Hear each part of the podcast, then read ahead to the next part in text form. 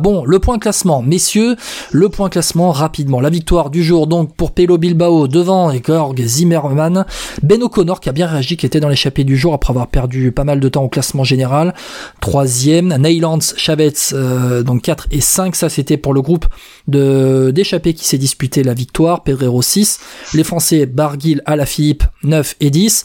Le peloton termine à 2,53 réglé par Jasper Stuyven. Le peloton donc entre la 11e et là, 57e place. Vous faites le calcul, ça fait à peu près allez, 40, une bonne quarantaine de, bonhommes dans ce peloton qui a, explosé hein, sur le parcours, avec notamment la chaleur. Au classement général, le seul changement, c'est Pelo Bilbao. Pelo Bilbao qui monte de la 11e à la 5e place au général, et qui donc fait perdre une place à Adam Simon Yates, Pitcock, Godu, Kus et Bardet qui sort du top 10.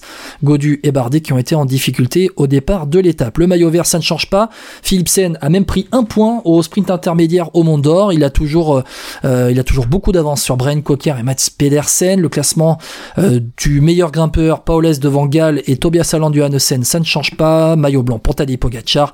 Et la meilleure équipe pour la Bahrain Victorious, c'est la Bahrain Victorious qui est meilleure équipe, devant Ineos qui a, qui a, roulé dans le final, et je me demande même si Ineos n'a pas roulé dans le final pour protéger le classement par équipe, avec notamment Egan Bernal devant le peloton, Jumbo Visma à 5 minutes. À la troisième place, le combatif du jour, Chris Neylands, le pauvre repris à 3 bornes de l'arrivée,